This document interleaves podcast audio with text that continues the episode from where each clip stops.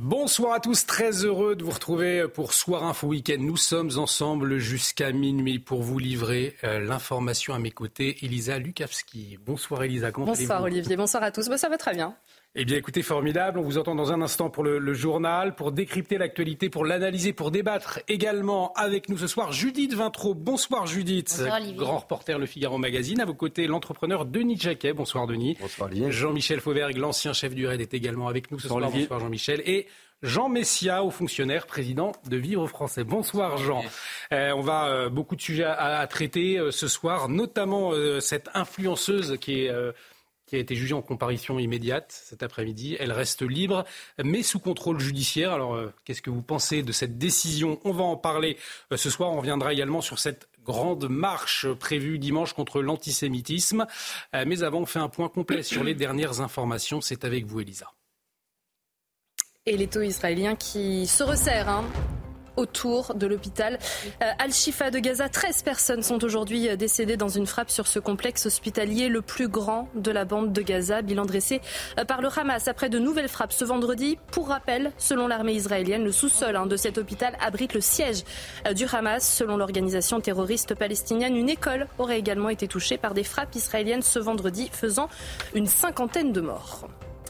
La marche contre l'antisémitisme de dimanche, un motif d'espérance selon Emmanuel Macron. Le président de la République qui pour l'instant n'a pas dit hein, s'il participerait ou non à ce rassemblement. Le parcours de cette marche a lui été dévoilé. Elle partira à 15h de l'esplanade des Invalides dans le 8e arrondissement de Paris pour rejoindre la place Edmond Rostand dans le 6e arrondissement aux alentours de 19h. J'ai le sentiment de longue date d'être dans une nasse. Déclaration d'Éric Dupont-Moretti aujourd'hui, hein, lors de son procès devant la Cour de justice de la République. Procès pour prise illégale d'intérêt. L'actuel garde des Sceaux qui a toujours considéré ses ennuis judiciaires comme le résultat d'une guerre, je cite, menée par des magistrats n'ayant jamais accepté sa nomination à Place Vendôme. Aujourd'hui, l'ancien Premier ministre Jean Castex et les ex-conseillers de l'Élysée de Matignon ont été entendus à la barre et ont dédouané le ministre de la Justice. Et puis le Pas-de-Calais attend une accalmie hein, touchée par des fortes pluies et des, inondations depuis mardi. Le département a passé le pic des intempéries. La vigilance rouge pluie inondation a été levée par Météo France cet après-midi. Mais le Pas-de-Calais est maintenu en alerte maximale face au risque de crue. Nous retrouverons tout à l'heure notre envoyé spécial, Corentin Brio, en direct.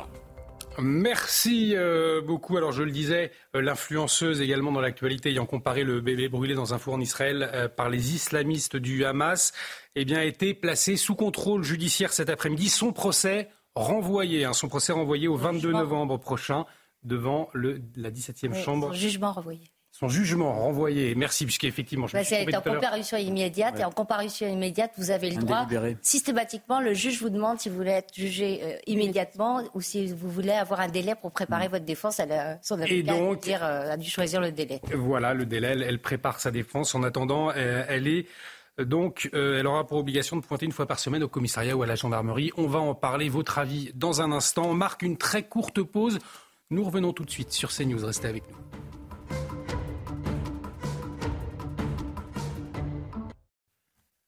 De retour sur le plateau de Soir Info Week-end, bienvenue si vous nous rejoignez. Nous allons revenir largement dans cette émission sur la marche contre l'antisémitisme qui aura lieu dimanche, un défi sécuritaire mais aussi euh, un enjeu politique, alors que l'extrême gauche, elle, a justifié sa non-participation par la présence du Rassemblement national. Le ministre du Travail a annoncé ce matin sur notre antenne qu'il participera à cette marche. Olivier Dussopt, l'invité ce matin de Romain Desarbes dans la matinale. Nous vous proposons de revoir en intégralité son interview et on se retrouve juste après. À tout de suite.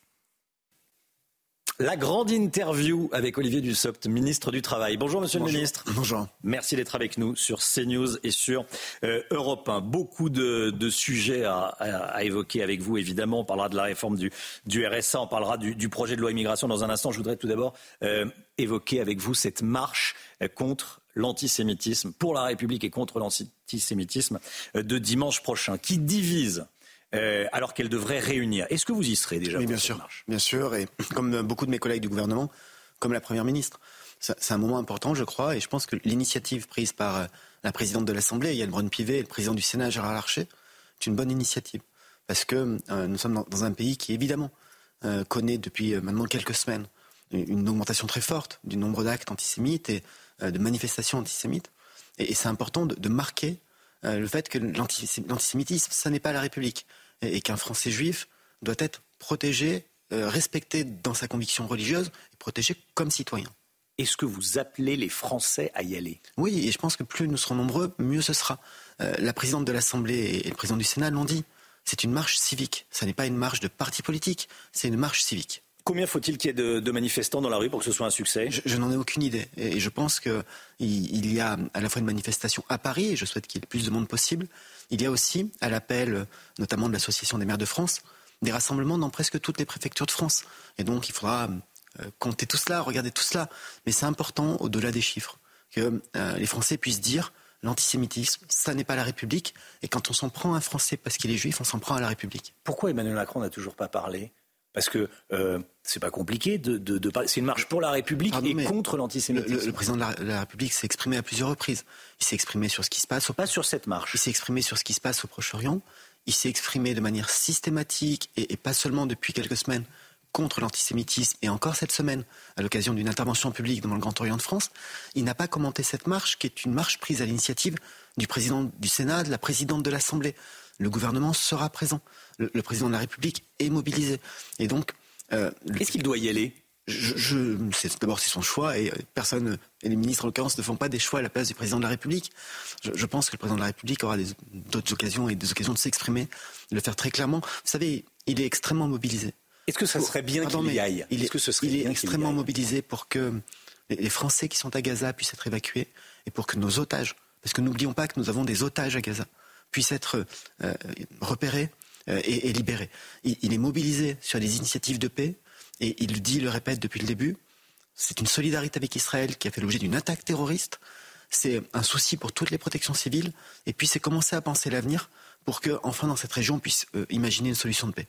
Vous parlez de Gaza, vous parlez des, des, otages. Euh, est-ce que, en réalité, le président de la République n'a pas peur? À chaque fois, on essaye ce, d'effectuer, de, rester sur ce en même temps, de parler des deux Est-ce qu'au fond, euh, il n'a pas peur de mettre le feu au banlieue, en réalité? Parler du président de la République et, de peur dans la même phrase, c'est assez antinomique. Euh, il montre depuis six ans qu'il ose, qu'il réforme, et que ce n'est pas la peur qui est euh, son moteur en politique, loin s'en faut, c'est l'audace. Le, président de la République l'a dit, et derrière votre question, c'est la question d'une forme d'équilibre des positions. Oui. La solidarité avec Israël est sans faille parce qu'Israël a le droit de se défendre contre des terroristes islamistes. Mais une fois qu'on a dit ça, ça n'est pas incompatible avec le fait de dire, de rappeler systématiquement que les populations civiles et, tous les habitants de Gaza ne sont pas au Hamas, doivent être protégés. Et c'est encore moins incompatible avec le fait de dire que il faudra sortir de ce conflit pour aller vers une, solution de paix. C'est ça la position d'équilibre. Ce n'est pas tenir compte de telle ou telle pensée ou arrière-pensée. C'est de rappeler cette constance et, le président de la République l'a fait dès le premier jour. Le RN y sera, le Rassemblement national. Ça vous réjouit que désormais le, le parti ne soit plus ambigu sur cette question-là Je ne sais pas si euh, euh, c'est le parti ou ses membres. Le, RN sera présent à la manifestation. Serge Klarsfeld se réjouit. J'ai vu, vu, ça et je ne suis pas Serge Klarsfeld. Je ne suis pas là pour commenter les déclarations des uns et des autres. Je serai présent à cette manifestation avec mes amis de la majorité présidentielle, avec les membres du gouvernement. Je, ne, je ne, manifesterai pas aux côtés de l'extrême droite, comme je ne manifesterai pas non plus aux côtés de l'extrême gauche, qui par ailleurs sera, elle, absente. Vous craignez que euh, vous craignez quoi que de, la présence du, RN à cette manifestation? Je, pense qu'il n'y a rien à craindre de la présence du RN, sinon pour cette pour cette. C'est pas la dernière brique de la dédiabolisation? vous savez, la dédiabolisation, elle craque euh, en permanence. Il suffit d'écouter les interventions des uns et des autres. Quand vous avez des, députés du, Rassemblement national qui invectivent leurs collègues sur des manifestations publiques, comme c'est arrivé au député euh, Renaissance Belkir Beladad il y a quelques semaines euh, dans sa propre commune, dans sa circonscription, dans, l'est de la France, la dédébilisation, elle craque très vite. Et donc, hum, moi, je considère que le, Rassemblement national reste un parti d'extrême droite. Je ne manifesterai pas euh, bras dessus, bras dessous avec le Front national. Je ne commande pas les déclarations des uns et des autres. Cette manifestation, elle est de dimanche, c'est une initiative civique et je crois que la présidente de l'Assemblée et le président du Sénat veilleront à ce qu'il n'y ait pas de récupération. Qui vous semble davantage coupable de nourrir l'antisémitisme Jean-Luc Mélenchon ou Marine Le Pen, Olivier Dussopt Pardon, mais là, vous, me demandez de choisir entre deux personnes qui, l'un et l'autre, chacun dans, leur, chacun dans leur style et dans leurs convictions, euh, sont euh, aux antipodes de ce que je suis. Aujourd'hui, aujourd'hui, euh, les, propos de la France insoumise, et moi je ne vais pas parler de M. Mélenchon en particulier, les propos de la France insoumise sont ambigus. ils ne condamnent pas ou ne disent pas le caractère terroriste des attaques du Hamas et ils défendent un certain nombre de, personnes qui sont encore plus ambiguës, voire. Certains vont jusqu'à dire qu'ils sont, que, que LFI est un, agent du, Hamas en France. Je pense que dans un, débat comme celui qu'on connaît aujourd'hui, il est rapide d'avoir des, formules exagérées, outrancières. Et je peux vous assurer qu'au cours des derniers mois, notamment pendant la réforme des retraites, j'étais moi-même victime de leurs outrances et des mêmes formules outrancières. Je considère qu'aujourd'hui, la France insoumise a un positionnement pour le moins ambigu et ne participe pas à la concorde.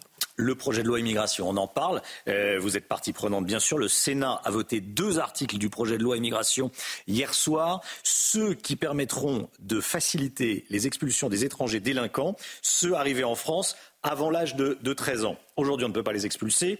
Euh, si la loi est votée, ce qui n'est pas chose faite, mais si la loi est votée, euh, on pourra les expulser. Gérald Darmanin a dit hier soir que, que cet article était bien plus important que l'article 3 sur la régularisation des, illégaux qui travaillent dans les secteurs en tension. Pourtant, c'était votre article. Je, vous vois sourire, mais... Je euh, parce qu'avec Gérald Darmanin, nous, travaillons très étroitement sur ce texte. Et c'est un texte que nous avons construit ensemble. Et dès le départ, euh, nous avons dit qu'il y avait ce qu'on appelle un pilier régalien, hmm. donner plus de force aux décisions de justice, plus de force à l'État, faire en sorte de mieux protéger euh, la, France et, de pouvoir expulser plus facilement les délinquants. Et le deuxième pilier, c'est l'intégration par le travail. Et, Gérald, Gérald Darmanin, pardon, a fait un, un travail au Sénat qui est un travail formidable parce que au-delà des articles régaliens, mais ça on le sait, mais, là il dit, il dit euh, le pilier sécuritaire est beaucoup plus important que le pilier social. Il, est ministre de l'Intérieur et c'est normal que ce soit sa priorité. Hmm. Mais, le texte garde cet équilibre et à la sortie des, débats du Sénat, le Sénat devrait achever ses travaux aujourd'hui. Nous aurons dans ce texte deux piliers, avec un pilier sur la puissance de l'État, la capacité à faire respecter nos décisions, et puis un deuxième pilier sur l'intégration par le travail, avec des choses qui ont été réintégrées par le Sénat à la demande du gouvernement, et donc de Gérald Darmanin en séance et de moi-même, par exemple, sanctionner plus durement les employeurs qui, délibérément, ont recours à, des travailleurs en situation irrégulière. Faire en sorte que l'apprentissage du français pour les étrangers qui travaillent soit facilité. Et puis, évidemment, parce que ça a été le fruit d'un compromis qui va dans le bon sens, même si les choses sont améliorables, la possibilité de, de travailler à un outil qui permette de dire que lorsque quelqu'un est sur notre territoire depuis des années, qu'il travaille depuis des mois, et qui plus est dans des secteurs qui sont en tension où il est difficile de recruter, que les préfets puissent, euh, en, mmh. regardant la situation des personnes, euh, les régulariser. Donc c'est un texte qui avance bien. La navette parlementaire, vous savez, le texte va être très certainement adopté ce matin au Sénat, puis ensuite il ira à l'Assemblée nationale. Et l'Assemblée fera certainement des modifications. C'est le propre du, du Parlement. Ah bah, euh, Sacha Oulier a même dit qu'il reviendrait à, la version initiale. C'est le propre et la légitimité, hmm. la légitimité, de chacune des chambres parlementaires. Puis ensuite, il y a une commission mixte paritaire pour tenter de trouver un terrain d'entente. Sur cet acte Donc, ça 3, pourquoi proposer des papiers à des personnes qui sont en situation irrégulière alors qu'il y a près de 20% de chômeurs chez les, situations, chez les étrangers en situation régulière alors, Ça, il y a beaucoup de Français qui comprennent D'abord, soyons précis sur les chiffres, c'est pas 20, c'est 14. 16 et quelques. C'est 14. Une quinzaine de pourcents. Pardonnez-moi, mais il se trouve que les chiffres du chômage, j'y ai accès assez facilement et je les connais bien. Donc, j'ose espérer. Mais pas 20. Il y en a plus. Mais, mais... ce, que je, ce que je veux dire, et pour répondre à votre question, de quoi parlons-nous avec cet ancien article 3 puisqu'il a été modifié? Mais l'idée, l'objectif, reste sensiblement le même, même si euh, la, droite au Sénat a, durci les critères et est allée plus, loin que nous en termes de critères. De qui parlons-nous? Nous parlons de gens qui travaillent et qui ont un contrat de travail. Ce ne sont pas des gens qui travaillent au noir, ce ne sont pas des, travailleurs dissimulés. Ce sont des gens qui ont un contrat de travail, qui travaillent depuis plusieurs mois. Nous, on disait 8 mois, le Sénat dit 12 mois, qui, eux, à titre personnel, n'ont plus de titre de séjour. Vous savez ce que c'est l'essentiel des cas? Ce sont des gens qui ont signé un contrat de travail quand ils avaient un titre de séjour et qui n'ont pas demandé le renouvellement ou qui avaient un titre de séjour étudiant et ils n'ont mmh. pas eu accès à un titre de séjour salarié. Et en plus, ils travaillent dans des métiers où tout le monde a du mal à recruter. Ce ne sont pas des personnes que nous voulons faire venir de l'étranger. Ce sont des personnes qui sont là depuis longtemps et qui bossent. Et donc, les sécuriser, c'est leur donner d'abord la sécurité juridique et, des papiers, c'est aussi sécuriser leurs employeurs. Parce que parmi les employeurs, il y a des employeurs qui, honnêtement, de manière tout à fait transparente, ont des employés avec qui ils ont un contrat de travail, qu'ils ont, ont, ont recrutés, et qui ne savent pas forcément. Mais ce que certains Français ont du mal à comprendre, c'est qu'il y a 3 500 000 chômeurs. Et, eh ben, euh, et, parmi eux, des, des, des, étrangers qui, eux, mais ont les, Les, étrangers, les, pardonnez-moi, les Français savent très bien qu'il y a aussi des tas de métiers, des tas d'entreprises qui ont une difficulté majeure, c'est recruter. Il y a des tas d'endroits où il y a du travail et on a du mal à recruter. Et là, on parle, je le répète, hmm. on parle de gens qui sont au travail. Ce ne sont pas des gens qui attendent d'avoir un travail, qui attendent d'avoir un titre de séjour pour travailler. Ce sont des gens qui travaillent dans, dans le secteur de la restauration, du bâtiment, des travaux publics, dans des métiers qui sont souvent difficiles. ils travaillent légalement, mais leur situation personnelle n'est pas régulière. Sacha Oulier, on en parle à l'instant, le président de la commission des lois, a prévenu à l'Assemblée qu'il allait tout rétablir à l'Assemblée nationale. Euh, vous savez que les républicains ne voteront pas le texte initial. Ça veut dire que vous, vous foncez vers un 49-3. Chaque chose en son temps. Chaque chose en son temps. On va voir ce que le Sénat vote ce matin. On verra ce que l'Assemblée vote. D'abord en commission, puis ensuite dans l'hémicycle. Et Gérald Darmanin et moi, on a une caractéristique commune, c'est qu'on connaît bien le Parlement et on est élus locaux depuis longtemps. On a toujours respecté le débat parlementaire. Et on a une deuxième caractéristique, c'est qu'à l'exception de la réforme des retraites, qui était une réforme toujours extrêmement difficile, chacune des réformes que nous avons portées, lui et moi, et nous en avons porté beaucoup, pour ma part l'assurance chômage, France Travail et la réforme du RSA, pour ce qui concerne la loi de sécurité intérieure, nous les avons toutes faites passer 149.3. Et donc, regardez ce qu'il fait au Sénat et, et les compromis qu'il arrive à passer, et ça laisse augurer aussi un travail à l'Assemblée. Puis après, le Sénat et l'Assemblée discuteront entre eux. La réforme du RSA, euh, elle est en passe d'être d'être votée à l'Assemblée nationale. Je crois, elle a été adoptée par le Parlement. Le, Sénat a voté de manière définitive euh, hier matin. L'Assemblée aura à se prononcer sur le texte de compromis mardi prochain. C'est une réforme que le président de la République avait annoncée. Faire en sorte de mieux accompagner les bénéficiaires du RSA pour permettre le retour à l'emploi. C'est 15 heures d'activité par semaine avec de la formation, de l'insertion. Ça, n'est pas du travail gratuit, ce n'est pas du bénévolat obligatoire, c'est de l'accompagnement, de l'insertion, parce qu'on sait que c'est comme ça qu'on arrive à raccompagner des gens vers l'emploi. Combien de bénéficiaires du RSA vont être obligés de les effectuer ces heures de euh, ces heures d'activité? Alors la, loi ne dit pas un, objectif en chiffres. La loi dit que c'est pour tous les, les bénéficiaires du RSA, mais qu'il y a évidemment des exceptions. Quand vous êtes dans une famille monoparentale, souvent des femmes seules avec enfants, si en plus vous n'avez pas le permis, des problèmes de mobilité, c'est compliqué de trouver 15 à 20 heures adaptées, accessibles euh, et avec des problèmes de garde d'enfants. Quand vous êtes en situation de handicap, nous, avons par exemple des, allocataires du RSA qui sont à un moment de leur vie où ils accompagnent un proche, un conjoint, un enfant, un parent, en, situation de handicap ou euh, malheureusement en fin de vie. Évidemment, et, le Sénat, comme l'Assemblée, ont prévu non pas des objectifs chiffrés, mais plutôt des, critères qui permettent de dire que pour certains allocataires, euh, soit ça n'est pas possible parce que leur vie ne le permet pas, soit ça doit être adapté pour tenir compte de leurs difficultés. Et c'est une bonne démarche. Je voudrais vous entendre à propos du RSA euh, sur ce qu'a dit Martine Vassal, euh, qui est la présidente du conseil départemental des Bouches-du-Rhône, euh, dans, oui, dans, le, dans le Figaro cette semaine. On en parlait sur, sur CNews. À propos du RSA, elle disait J'aurai bientôt plus d'argent pour les payer, les RSA. Pourquoi? Parce que j'ai trop de mineurs non accompagnés dans mon département. vous l'avez entendu, évidemment. J'ai entendu ce qu'a dit Martine Vassal. Et, et que ce sont les départements qui payent pour les mineurs non accompagnés. Les départements payent pour les mineurs non accompagnés. Les départements payent un peu plus de la moitié de la location RSA. Ça renvoie à des difficultés notamment sur l'accueil des mineurs non accompagnés et sur euh, l'accompagnement des, allocataires du RSA. Et, c'est la situation financière des départements en général qui doit interroger. Je, le dis parce que ça me permet d'illustrer. Quand, je dis que sur le RSA, on veut être meilleur en accompagnement, deux choses. La première, c'est qu'on met des moyens. Dès l'année prochaine, on met 470 millions d'euros sur la table, 300 pour Pôle emploi et, et 170 pour justement aider les départements. Quel département? Ceux qui, parce que la loi s'appliquera en 2025, ceux qui déjà expérimentent ce nouvel accompagnement. Le département des Bouches-du-Rhône, et Martine Vassal, qui en est la présidente, fait partie des 18 départements qui expérimentent sur un bassin d'emploi.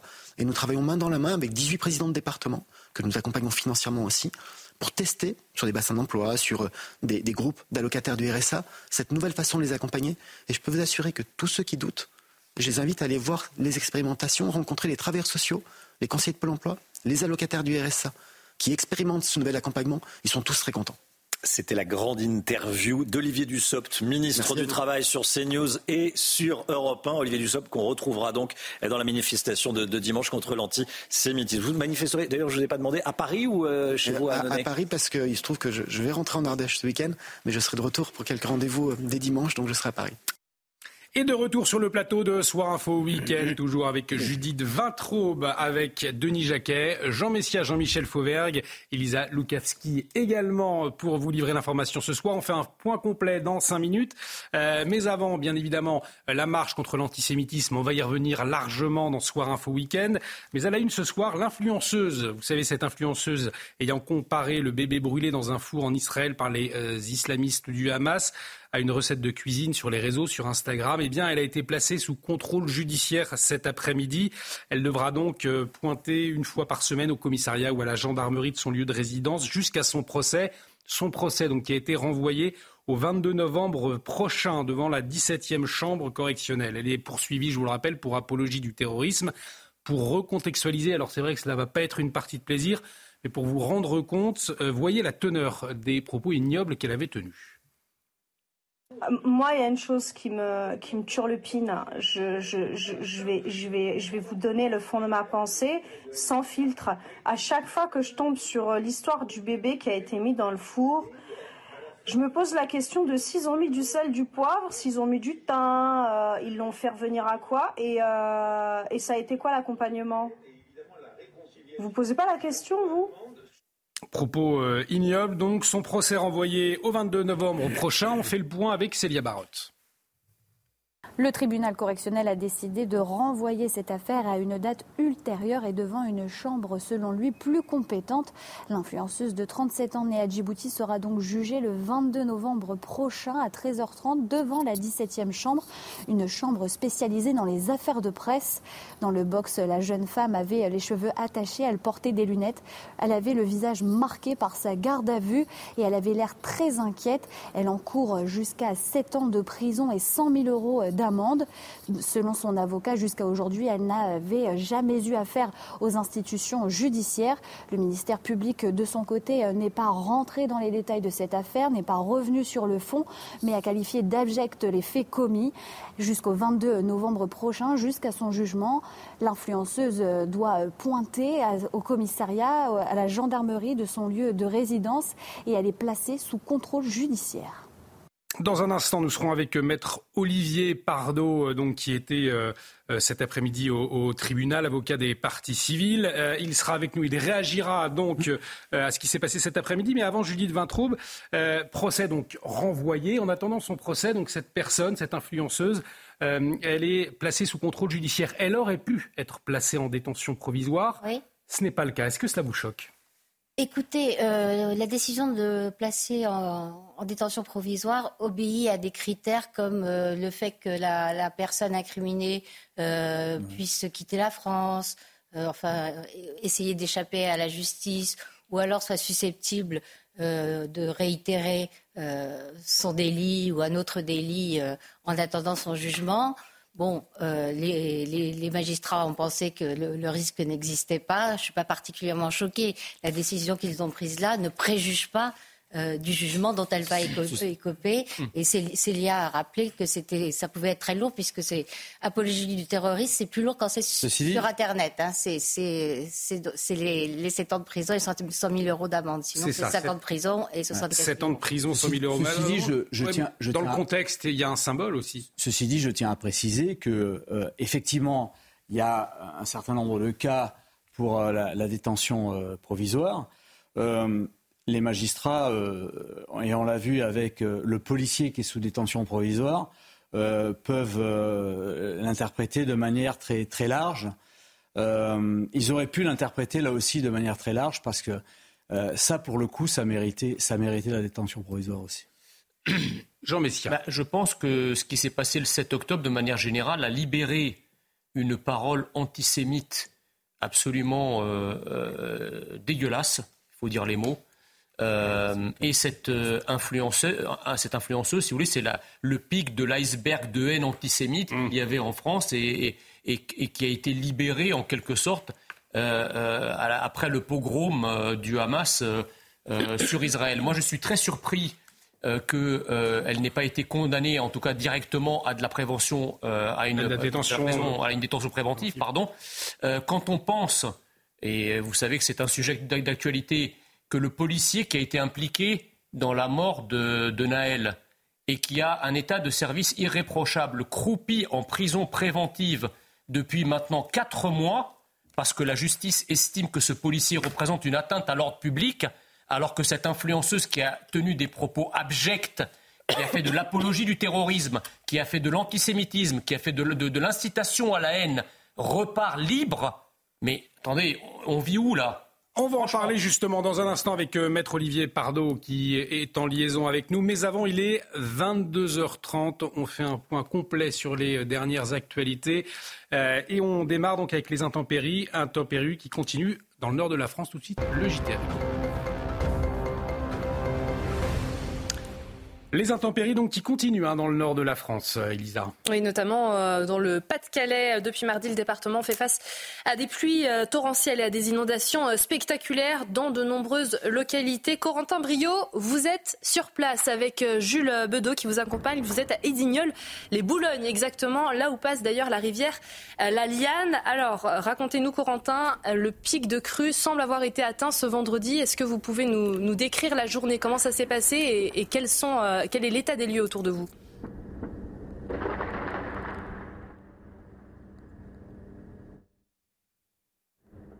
Oui. de précipitations et une crue très forte. Regardez, on est, à, on est euh, l'une, devant l'une des quatre entrées euh, du village et en fait on ne peut pas y accéder, c'est impossible. Alors là, on a de, l'eau juste au niveau euh, des pieds, mais si on s'avance, on ne peut, il est impossible de savoir jusqu'où, jusqu'où pardon, l'eau peut nous arriver. Et en plus, vous pouvez le voir, il y a énormément de courant autour de nous. Cela est dû à, comme vous le disiez, à la Liane, qui est, qui est le fleuve qui est juste à côté. Et pourtant, alors c'est ça qui est très impressionnant, c'est qu'il y a que 3 ou 4 mètres de largeur et pourtant tout autour ça a débordé et tous les champs sont inondés.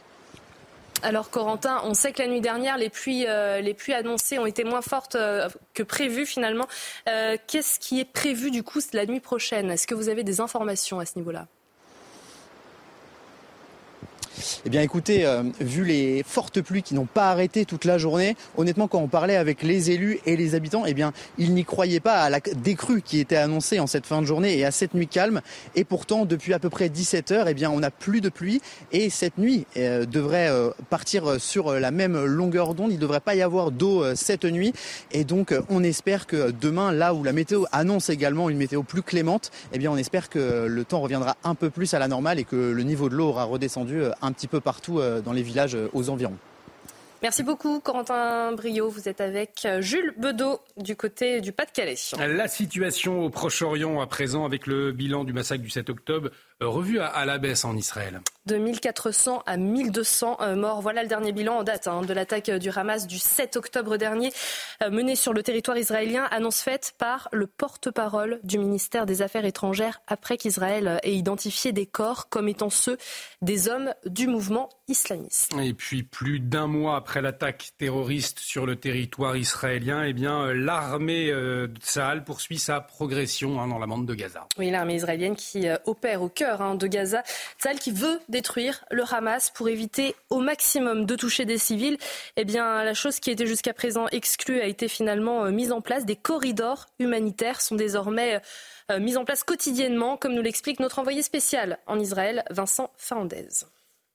L'armée israélienne a une nouvelle fois ouvert un couloir humanitaire de 10h à 16h ce vendredi heure locale pour permettre aux populations qui habitent dans le nord d'aller se réfugier dans le sud de la bande de Gaza. C'est d'ailleurs le cas depuis samedi dernier. Ces couloirs humanitaires de plusieurs heures, une fois par jour et jusque-là plusieurs dizaines de milliers de personnes ont emprunté euh, cet axe sécurisé. Alors l'armée israélienne ne parle pas de cessez-le-feu mais de pause tactique et locale pour l'aide euh, humanitaire. Pendant ce temps-là, les euh, combats continuent continue s'intensifie dans le nord de la bande de Gaza. Deux hôpitaux euh, sont entièrement encerclés par l'armée euh, israélienne. Le directeur de ces établissements, d'ailleurs, euh, demande l'évacuation totale de ces patients et des docteurs donc de ces hôpitaux. Et puis, dans Gaza, dans la ville de Gaza, les combats s'intensifient. Les taux se resserrent autour de l'hôpital Al-Shifa, où il y aurait le centre de commandement du Hamas. En dessous de l'hôpital, le directeur de l'établissement aurait été mis au courant par l'armée israélienne d'une attaque imminente. Et puis enfin, ce chiffre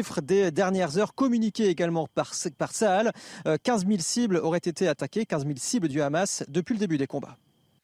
La situation militaire à Gaza, on en parlera justement à 23h avec le colonel Olivier Rafovitch. C'est le porte-parole de l'armée israélienne. Il sera en liaison avec nous dans Soir Info Week-end. En tout cas, dans ce contexte, des manifestations pro-palestiniennes vont avoir lieu un peu partout dans le monde hein, demain. Oui, rassemblement attendu à Istanbul en Turquie, à Berlin en Allemagne et à Londres. Également où cette marche pro-palestinienne autorisée par la police mais contre l'avis hein, du gouvernement tourne à la polémique politique. Le gouvernement conservateur de Richie, euh, Richie Sunak affiche clairement hein, son hostilité à cette manifestation. En dépit de la pression, la police n'a pas interdit la manifestation, estimant qu'elle ne présentait pas à ce stade des risques justifiant une telle mesure. Et puis le lendemain, c'est-à-dire dimanche, marche contre l'antisémitisme à Paris. Un motif d'espérance, hein, je cite Emmanuel Macron Est-ce qu'il ira d'ailleurs le chef de l'État? On a la réponse ce soir. Hein. Il n'ira pas. Emmanuel Macron qui ne sera pas présent hein, à cette marche contre l'antisémitisme euh, dimanche. Le président de la République combat sans relâche toutes les formes d'antisémitisme depuis le premier jour. Que des rassemblements viennent partout en France relayer ce combat est un motif d'espérance. Voilà pourquoi le président salue avec respect celles et ceux qui dimanche marcheront pour la République, contre l'antisémitisme et pour la libération des otages. Citation de l'Élysée. Le chef de l'État, donc, qui n'ira pas. Il ne sera pas présent. Euh, de ce soir. Elisa, le parcours, en tout cas, de cette manifestation contre l'antisémitisme a été dévoilé. Oui, Emmanuel Macron, lui, ne vient pas. On ne sait pas encore qui exactement sera présent ou pas à cette marche. On sait au moins où elle se déroulera euh, dans Paris. Elle partira de l'esplanade des Invalides, hein, cette marche dans le 8e arrondissement à 15h pour rejoindre la place Edmond Rostand dans le 6e arrondissement. La marche qui s'achèvera aux alentours de 19h un rassemblement à l'appel de la présidente hein, de l'Assemblée nationale et du président du Sénat, Yael Braun-Pivet et Gérard Larcher, qui doit rassembler notamment des ministres, des responsables politiques, associatifs, culturels et citoyens. Ça sera à suivre dès midi hein, sur notre antenne dimanche. Et on y reviendra également dans un instant dans Soir Info Week-end avec euh, nos invités. Je vous le rappelle, Judith Vintraube, Denis Jacquet, Jean Messia, Jean-Michel Fauvergue. Emmanuel Macron ne sera pas présent donc dimanche. Quelle est votre réaction? Vous nous le direz dans un instant. Mais avant, retour sur ces propos épouvantables. On en parlait il y a un instant. Euh, ce soir, l'influenceuse Anaya Naikei, interpellée jeudi donc pour avoir ironisé la mort d'un bébé israélien lors des attaques terroristes du Hamas, donc le 7 octobre, euh, le comparant à une recette de cuisine sur euh, les réseaux sociaux. Elle a été placée donc sous contrôle judiciaire avant, euh, son, euh, avant de son procès qui a été renvoyé au 22 novembre. Pour en parler, maître Olivier Pardo est en liaison avec nous. Euh, bonsoir maître, merci d'avoir accepté notre invitation. après ces propos épouvantables, donc l'influenceuse aura pour obligation de pointer une fois par semaine au commissariat ou à la gendarmerie de son lieu de résidence jusqu'à son procès, je le rappelle, le 22 novembre. pas de détention provisoire donc. Hein. Quelle est votre réaction? Bon, c'est très léger. Je pense que le tribunal, en comparution immédiate, n'a pas pris la mesure euh, de ce qui se passe. On a atteint là le sommet de l'abjection et quelque chose de très particulier parce que on est face à quelqu'un qui est sur les réseaux sociaux, c'est-à-dire qui s'adresse à toute une génération euh, de gens qui sont sensibles aux influenceurs et qui a cru bon de faire de l'humour sur euh, ce qui est le pire, c'est-à-dire ce que les Israéliens ont constaté d'un bébé qui a été mis vif dans un four et qui est mort ainsi devant ses parents. Vous mesurez ce que cela veut dire. Et le député Meir Habib, qui m'a saisi immédiatement quand il a vu cette vidéo, nous a permis d'intervenir tout de suite et de déposer une plainte qui a été relayée ensuite par le ministre de l'Intérieur. Mais je crois que de se contenter euh, d'un simple pointage sans même lui interdire l'utilisation des réseaux sociaux pendant cette période-là hmm. n'est pas à la dimension de cette affaire. Mais quels sont les, arguments, maître du parquet, justement, pour laisser cette personne en liberté, euh, pour laisser cette personne utiliser les réseaux sociaux? Bon, il faut comprendre, on est devant la, chambre des comparutions immédiates. C'est une chambre euh, qui a le tout venant, en quelque sorte et qui n'était pas du tout adapté à ce type d'audience. Et je regrette qu'à un moment donné, on n'ait pas fait une audience spéciale pour tout de suite marquer. Parce que si vous ne marquez pas cet instant-là, à ce moment-là, cet humour dégueulasse qui est en train de se répandre euh, sur les réseaux sociaux et parfois même sur la radio de service public, cet humour dégueulasse qui fait tant de mal, qui est une sorte de révisionnisme épouvantable, va faire florès et est extrêmement dangereux au moment où il y a une explosion de l'antisémitisme. Et des hommes comme Meir Habib, euh, qui intervient nuit et jour, et je pèse mes mots quand je dis nuit et jour, étaient assez étonnés euh, de la faiblesse de la prise en compte de cette décision. On va justement écouter votre confrère euh, qui défend cette influenceuse. Écoutez, le renvoi est de droit hein, dans le cas des comparutions immédiates, donc c'est quelque chose que nous avons décidé euh, d'utiliser, puisque c'est une procédure que je trouve assez complexe en termes euh, juridiques, et donc nous avions besoin d'un délai pour pouvoir être prêt à l'audience future, et en l'occurrence le 22 novembre 2023. Je trouve que ça n'est pas une décision extraordinaire dans le sens étymologique du terme pour ce genre de fait de procédure par rapport à la personnalité de, de, madame, c'est quelque chose d'assez logique, je crois. Alors, selon votre confrère, Maître Pardo, ce n'est pas une décision extraordinaire, dit-il. Comment vous réagissez? C'est la situation qui est extraordinaire, parce qu'elle atteint le sommet de l'infamie. Et si on ne mesure pas qu'on est dans une période extraordinaire, pour reprendre son terme, alors c'est qu'on n'a rien compris à ce qui est en train de se passer. On est à un moment où l'antisémitisme est en train d'exploser. Il explose par toutes les voies. C'est-à-dire, vous avez des manifestations, vous avez les arracheurs euh, de ceux qui arrachent les photographies des otages, et notamment des bébés. Et puis, vous avez ceux qui ont décidé de faire de l'humour sur l'abjection. Euh, c'est une forme, je, reprends le mot, c'est une forme de révisionnisme qui immédiatement se met en place. Euh, la communauté juive sait ce qu'est le révisionnisme et on ne laissera pas passer. Moi, je, vous dis, encore une fois, le renvoi, soit je ne vais pas le discuter, mais qu'au moins, pendant la période jusqu'au procès, on prenne des mesures qui soient à la hauteur de ce qui est en train de se passer. Détention, contrôle judiciaire approfondi, tout cela avait du sens.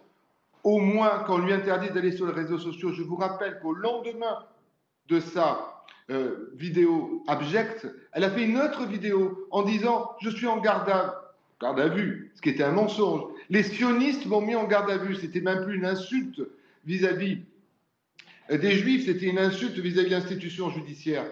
À un moment donné, il faut que chacun comprenne que l'on est dans une situation où si on ne tape pas dur immédiatement, eh bien, tous ces mouvements-là où on rit grassement des victimes, eh bien, tout cela va se mettre en place et petit à petit, on va se dire, oh, au fond, est-ce que c'était bien vrai? Est-ce que c'était bien réel? Est-ce que c'était quelque chose qui existait et peut-être qu'un jour on vous dira bah, le 7 octobre, ça n'a pas existé, c'est un mensonge, c'est une invention, ce sont les services israéliens.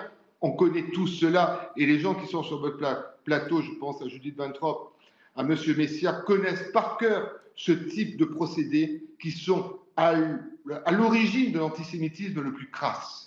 Merci beaucoup, maître euh, Olivier Pardo, d'avoir répondu euh, à nos questions ce soir. On le rappelle donc, euh, cette influenceuse aujourd'hui, Denis Jacquet, eh bien, elle est libre. En, elle, doit pointer au commissariat ou à la gendarmerie jusqu'à son procès. Est-ce que cette décision vous semble légère au vu du contexte, puisque le contexte est important? Quel signal envoyé par la justice? Ben, En fait, il y, a un trip. Je pense qu'il faut prendre les choses du global au particulier globalement, ces dernières années, on se pose la question de ce qu'on doit laisser faire sur les réseaux sociaux. C'est quand même une question lancinante de savoir, oui, on est dans une terre de liberté, oui, il y a des droits d'expression. Quand on voit cette évolution des influenceurs à peu près sur tous les domaines, on se demande comment on peut les laisser faire. Quand mm. on a des enfants d'un certain âge et qu'on le voit, ce qu'ils écoutent, ce qu'ils absorbent, ce qu'ils pensent du monde à travers ces influenceurs, sont quand même le royaume de la lobotomie absolue la plupart du temps. Vous dire, mais mes enfants sont en train d'être éduqués en partie parce qu'ils passent 3, 4, 5 heures sur les réseaux sociaux par des gens qui n'ont pas un gramme de neurones dans le cerveau et qui en plus sont souvent néfastes. Donc je pense que là on parle du rôle de la justice, j'aimerais aussi qu'on parle du rôle de ceux qui pilotent les réseaux sociaux aujourd'hui. Et s'il y a un juste qui a été assez idiot pour laisser la capacité à cette fille qui du coup va se mettre en scène pendant des semaines. C'est ça le risque. filmer tous les jours, elle va dire regarde, je vais un regarde, je vais pointer. Elle va multiplier par 300 euh, euh, ses followers elle va y gagner. Et, demain, elle va vivre sur cette popularité pendant des années, peut-être même y gagner de l'argent. Dire, à un moment donné, si la justice ne fait pas son boulot, il faut que Twitter ou Instagram, etc., disent on la, on, la muselle. Enfin, je veux dire, si là, ils ne le font pas, il y a une double responsabilité et qui est, une catastrophique. Donc il faut que tout le monde prenne ses responsabilités. Jean Messia, effectivement. Euh, est-ce que dans ce cas-là, on, aurait pu, à minima, attendre euh, de la justice qu'elle euh, finalement interdise à cette influenceuse d'utiliser les réseaux sociaux, au moins jusqu'à son procès? Ça aurait été la moindre des choses, non? Bah, Évidemment. Moi, je, autant je suis contre le musellement des réseaux sociaux de manière générale, de quelque manière que ce soit. Euh, sauf évidemment pour les, déclarations et les postes qui enfreignent la loi. Euh, autant pour ce, genre, ce qui est le, cas, voilà, ce qui est le cas, euh, surtout que la, justice s'est excipée d'un contexte particulier pour aggraver la peine ou pour aggraver les mesures conservatoires dans l'attente d'un procès, elle aurait, cette justice, pu effectivement mettre en place de telles mesures dans ce cas d'espèce, eu égard à, l'environnement particulièrement inflammable dans lequel, dans lequel nous sommes. Par ailleurs, je, constate quand même que ceux qui veulent relativiser, parce que vous savez, le discours ambiant, c'est de dire il y a des tensions religieuses, il y a des tensions communautaires. Excusez-moi, moi je n'ai pas vu euh, si vous voulez, de Français de confession juive, quels qu'ils soient, que ce soit des influenceurs ou que ce soit des, euh, gens euh, lambda, je ne les ai pas vus faire des déclarations, par exemple sur les bébés palestiniens hmm. ou sur les, ou sur les, victimes palestiniennes. Vous comprenez? Donc non, il n'y a pas de tension communautaire. Il y a une haine identifiée qui antisémite, qui est dirigée vers la communauté juive. Mais de l'autre côté, je ne vois pas d'explosion euh, d'islamophobie, que ce soit d'ailleurs de la part des Français de confession juive ou des Français de manière générale. Euh, quand j'entends des tabouaves vous dire qu'il faut que les, musulmans se protègent ou d'autres euh, gens de la France insoumise qui disent que les, musulmans sont en danger, attendez, il faut arrêter les bêtises à un moment. Ah, intéressant, on y reviendra tout à l'heure, mais toujours dans le contexte de l'antisémitisme sur les réseaux sociaux, cette autre affaire. Un professeur de philosophie du lycée Jean de La Fontaine dans le 16e arrondissement de Paris il a été suspendu aujourd'hui par le rectorat. Pourquoi? Euh, Puisqu'il avait publié sur son compte des images à caractère antisémite. Une mission d'inspection de l'Académie de Paris a été diligentée. On regarde ces précisions et on en parle ensuite. L'antisémitisme aurait-il gagné à son tour les bancs de l'école? Dans ce lycée Jean de La Fontaine du 16e arrondissement de Paris, un professeur de philosophie a relayé des images à caractère antisémite sur son compte Instagram. Sur ces dernières, on y voit trois cochons représentant l'Ukraine, l'Europe et les États-Unis, eux-mêmes dominés par un goret symbolisant Israël. Une autre image mettant en scène le massacre des Palestiniens prisonniers dans une cuve sur laquelle figure une étoile de David entrelacée d'une croix gammée. Un poste qui a fait bondir le député Meir Habib. Monsieur le ministre Gabriel Attal, je vous demande des sanctions immédiates. Le rectorat est saisi par la mairie du 16e. L'État ne doit pas avoir la main tremblante et ses agents doivent être exemplaires. Convoqué ce vendredi matin par la proviseure de l'établissement et les agents du rectorat de Paris, le professeur a été suspendu pour une durée indéterminée avec effet immédiat. Toutefois, le rectorat a refusé de préciser le motif de la suspension. Une mission d'inspection de l'Académie de Paris a également été diligenté. Julie de Vintraube, ça reste euh, étonnant tout de même que le rectorat refuse de communiquer sur la raison de cette suspension. Bah, non seulement de communiquer, puisque d'après les éléments que vous avez montrés, euh, tout le monde peut voir ce dont il s'agit, hmm. mais euh, en plus de porter plainte devant la justice, article 40, hein, Bah oui. Euh, Jean, dépositaire d'une autorité. Jean-Michel Fauvert, c'est effectivement la question que euh, nous posons ce soir. Oui, mais on voit quand même, on voit quand même qu'il y a deux, deux, choses qui se passent. Euh, l'administration a quand même réagi, même si elle si elle justifie pas sa, si elle donne pas les raisons de, de, de, la sanction, elle a quand même pris une sanction de suspension immédiate et c'était le minimum qu'il fallait faire.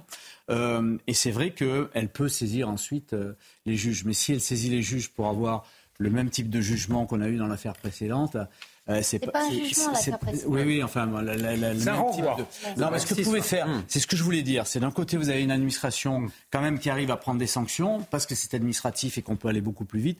De l'autre côté, euh, vous avez quand même des magistrats qui ont des moyens, même si c'est pas des moyens de jugement, des moyens de cautionnement, des moyens d'interdire les réseaux, euh, des moyens de, de, de, de mettre en, en, en préventive, euh, et, et, et, et, ils ne, ils ne vibrent et on a l'impression qu'il ne vibre pour rien. Le, cette influenceuse, ce qu'elle a dit, c'est particulièrement horrible. tout, le monde est horrifié euh, euh, en, entendant, en, entendant ça. Et tout le monde, sauf euh, le juge qui avait en face d'elle et, qui est incapable de, de, donner une, une de, prendre une mesure à la, à la hauteur de, ce délit.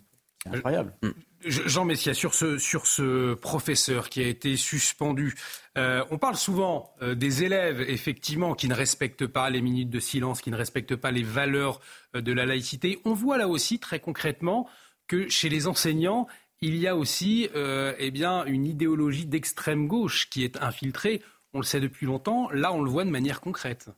Oui, bien sûr. Vous savez, la, fonction publique de manière générale et certains corps de métier de manière particulière, à savoir euh, la magistrature, par exemple, dont on sait que près de 40% des juges euh, sont euh, d'obédience d'extrême gauche ou de, gauche. D'ailleurs, c'est ça qui explique un certain nombre de décisions, mais aussi dans l'éducation nationale. Enfin, tous les syndicats de professeurs des, postes 68 arts ont inculqué en fait au sein de l'école une idéologie. C'est d'ailleurs ils sont grandement responsables, à la fois cette idéologie et ces syndicats, grandement responsables de l'état de délabrement de notre jeunesse aujourd'hui. Quand vous avez toute une génération de professeurs qui a expliqué aux jeunes Français que la France était un pays horrible, abominable, colonialiste, antisémite, esclavagiste, raciste, eh bien, ils ont nourri, ils ont biberonné, mm. ou en tout cas contribué à, biberonner toute une génération à la haine de la France. Et ce, professeur, effectivement, euh, euh, est un peu l'archétype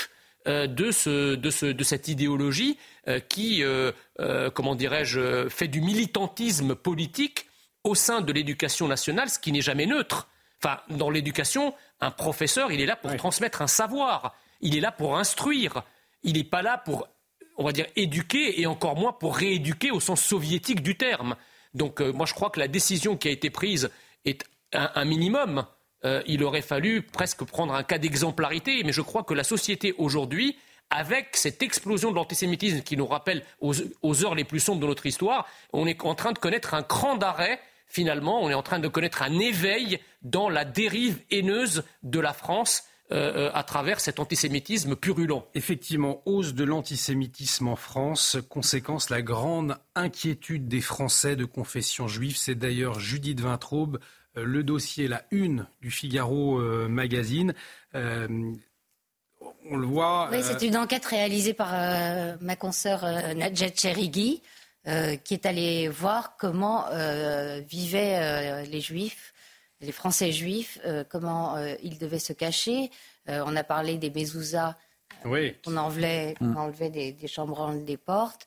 ça va jusqu'à ne pas donner son nom euh, quand on commande euh, un VTC, hmm. un, chauffeur privé. Ou un Uber, bien sûr. Ah, parce hmm. que, euh, et des gens d'ailleurs qui, qui, ont raconté à Nadjet s'être fait insulter ou alors être tombé sur des chauffeurs qui refusaient, refusaient la course. Hmm. D'autres euh, ont été victimes euh, d'agressions physiques. Euh, elle a rencontré un, rabbin dans une banlieue qui se fait violenter, cracher dessus, mais ça lui arrive depuis des années. Et c'est à lire dans, le Figaro magazine. Donc on va marquer une pause. Et c'est pour ça, c'est que pour cela qu'une marche contre l'antisémitisme a été annoncée dimanche prochain. On va y revenir largement. Le chef de l'État qui n'y participera pas. on en parle tout de suite sur CNews. Restez avec nous.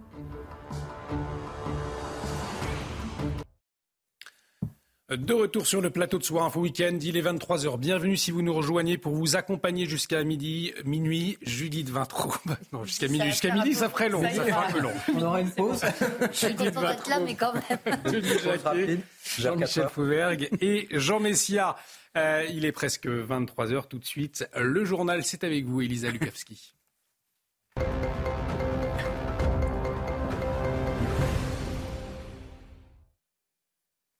Et on démarre avec euh, le début, de, après un mois euh, après l'attaque terroriste euh, du Hamas hein, sur le territoire israélien, l'armée israélienne poursuit sa progression sur la bande de Gaza. Le Premier ministre israélien Benjamin Netanyahou a déclaré que l'armée opérait au cœur de Gaza depuis le début du conflit. Il y a 35 jours, et eh bien, du côté israélien, au moins 1200 personnes sont mortes, en majorité des civils. Hein.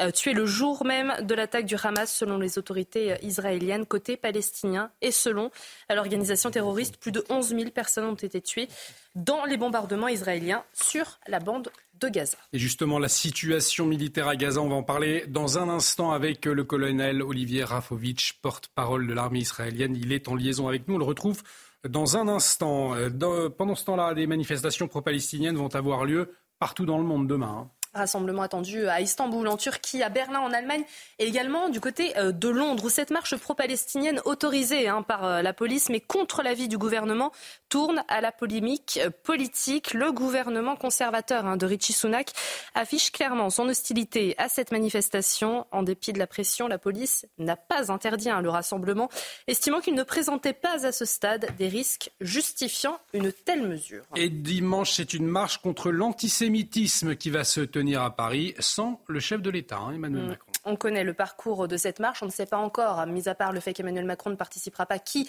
euh, d'autre exactement y participera du côté des personnalités euh, politiques? C'est la grande question. Et pour Élie Corchia, le président euh, du consistoire central de France, eh bien, il s'agit avant tout d'une marche civique et il faut donc qu'un maximum de personnes y participent. On l'écoute. Quand il y a des positions, des postures, des déclarations des extrêmes, notamment pour parler de l'extrême droite ou de l'extrême gauche, je suis le premier à les dénoncer. En revanche, là, nous sommes sur une manifestation pour la lutte contre l'antisémitisme. Donc je crois que celles et ceux qui veulent venir, parce qu'il y en a beaucoup qui se servent de prétexte pour ne pas venir à cette marche, celles et ceux qui veulent venir de bonne foi pour manifester leur soutien à la République d'abord, parce que c'est une manifestation pour les valeurs de la République et pour, euh, et pour la lutte contre l'antisémitisme. C'est ce qu'a voulu président du Sénat et la présidente de l'Assemblée nationale. Mais je crois qu'il faut que tout le monde puisse venir. On n'est pas là pour, euh, dire euh, celles et ceux qui pourraient venir ou ne pourraient pas venir. Après, on n'est pas obligé les uns ou les autres de défiler, de marcher bras dessus, bras dessous avec, avec les extrêmes. Mais si des gens veulent venir, il faut que tous les élus puissent venir. Au volet judiciaire, le procès d'Éric Dupont-Moretti pour prise illégale d'intérêt se poursuit, Elisa. Auditionné aujourd'hui hein, par la Cour de justice de la République, l'ancien Premier ministre Jean Castex ainsi que les ex-conseillers de l'Élysée et de Matignon ont dédouané le ministre euh, de la Justice. Les explications de notre journaliste police-justice, Noémie Schulz. Éric Dupont-Moretti a semblé se tasser au fil des audiences. Ce vendredi, alors que l'ancien Premier ministre Jean Castex vient de livrer un témoignage en faveur du garde des Sceaux, celui-ci se lève et s'avance à la barre. J'ai le sentiment de longue date d'être dans la nasse. La prise illégale d'intérêt, c'est faire, mais aussi ne pas faire. Donc de toute façon, quoi que je fasse ou ne fasse pas, je suis dans la nasse. Au moment de son interrogatoire, mardi, Éric Dupont-Moretti avait déjà fait part de son inquiétude. J'ai compris que quoi que je pouvais dire, au fond, la messe était dite. Il faut dire que cette semaine, plusieurs témoignages sont venus ébranler la défense. Les magistrats du parquet national financier ont été entendus. François Molins aussi, il n'a pas épargné le ministre. Pour lui, le conflit d'intérêts était pas tant, tout le monde le connaissait. D'autres témoins sont venus à l'inverse dire que selon eux, les règles avaient été respectées. L'ancienne directrice de cabinet du garde des Sceaux ou encore euh, l'ex-conseillère justice de l'Élysée. Nous avons tâtonné collectivement face à une situation inédite, a-t-elle concédé. Aujourd'hui, c'est l'évidence, mais à l'époque, je ne savais pas ce qu'était un décret de déport. Euh, le procès marque une pause de quelques jours. Il reprendra mardi pour une dernière journée d'audition avant le réquisitoire mercredi et les plaidoiries de la défense jeudi. de toute façon, ils ont envie de... Et Elisa Lukavski, on vous retrouve à 23h30 pour un point complet sur euh, les dernières actualités. Je vous le disais, des combats au sol accompagnés de bombardements se poursuivent dans le nord de Gaza, y compris au cœur de Gazaville. Israël a accepté de faire des pauses humanitaires justement dans la bande de Gaza. Joe Biden qui a salué un pas dans la bonne direction. On va en parler euh, avec vous, Olivier Rafovitch. Bonsoir. Vous êtes porte-parole de l'armée israélienne. Euh, restez avec nous. On va voir ce sujet puisque dans le même temps, des pourparlers tripartites se sont tenus au Qatar dans le but d'un cessez-le-feu. On regarde euh, ces précisions de Kylian Salé et on vous interroge ensuite. À pied ou en fauteuil roulant, ils sont des dizaines de milliers à fuir le nord de Gaza. Ils tentent de rejoindre le sud de l'enclave, car au nord, la situation est invivable. S'il y a un enfer sur Terre aujourd'hui, son nom est le nord de Gaza. Pour les gens qui restent là, ils sont témoins de la mort, de la dépravation, du désespoir, du déplacement et littéralement de l'obscurité. Pour faciliter la fuite des civils, l'armée israélienne confirme la suspension des bombardements 4 heures par jour dans certaines zones. Deux corridors sont ouverts, l'un entre 4 et 5 heures par jour, l'autre situé le long de la route côtière pour rejoindre des zones plus sûres. Ce jeudi, une réunion diplomatique a eu lieu entre les États-Unis, le Qatar et Israël en vue d'un éventuel cessez-le-feu, même si l'option reste inenvisageable pour le Premier ministre israélien. Un cessez-le-feu avec le Hamas signifie une reddition. Nous ne cherchons pas à gouverner Gaza, nous ne cherchons pas à l'occuper, mais nous cherchons à lui donner, ainsi qu'à nous, un avenir meilleur. Benjamin Netanyahou l'assure, il n'y aura pas de cessez-le-feu sans libération des otages. Selon l'armée israélienne, 240 personnes ont été enlevées par le Hamas. À ce jour, seules 5 d'entre elles ont retrouvé la liberté. Olivier Rafovitch, porte-parole de Tzal, est donc en liaison avec nous. Mon colonel, bonsoir. Merci euh, d'avoir accepté notre invitation. Cette perspective de trêve, on va y revenir avec vous. Mais avant, hier, sur notre antenne, euh, vous indiquiez avoir pris un site stratégique du Hamas. Aujourd'hui, quelles sont les avancées? Alors où nous parlons, nous nous trouvons euh, au cœur de Gaza, pas encore dans tous les quartiers où se trouve euh, le QG et d'autres centres névralgiques du Hamas. On a pris aujourd'hui des positions également importantes.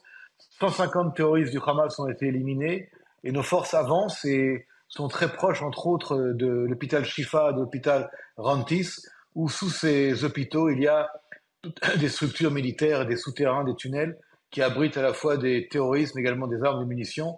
Et je voudrais également vous dire qu'aujourd'hui, Tel Aviv a été de nouveau bombardée par des missiles balistiques venant de la bande de Gaza. Il y a eu des alertes un peu partout en Israël. Et donc la guerre, elle n'est pas du tout seulement euh, nous contre eux, mais également eux contre nous. Et quand on parle de cesser le feu, euh, aujourd'hui c'est totalement euh, hors propos. cette guerre, elle a été imposée, je rappelle, à Israël le 7 octobre. C'est le Hamas qui a déclaré la guerre à Israël, il faut le répéter, et le répéter tous les jours. Et cette guerre, nous la menons pour nous défendre, nous protéger et détruire le Hamas. Et ce but, nous allons, euh, nous allons euh, euh, l'obtenir, le réaliser. Alors dans le même temps, depuis jeudi dernier, il y a des pauses humanitaires qui ont été mises en place. comment cela se passe très concrètement? C'est-à-dire que vous laissez les, Gazaouis quitter le, nord et pendant ce temps-là, comment ça se passe? Il n'y a pas de, de combat Racontez-nous. Alors il y a une route qui s'appelle la route Salahadin, Saladin en français, qui rejoint le nord du sud de, la ville de Gaza et ensuite le sud de la bande de Gaza.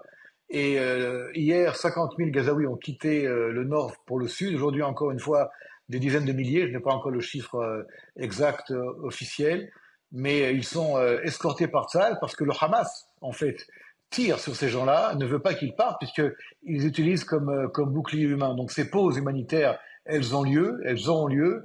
Et pour nous, c'est important que les innocents, les Gazaouis partent.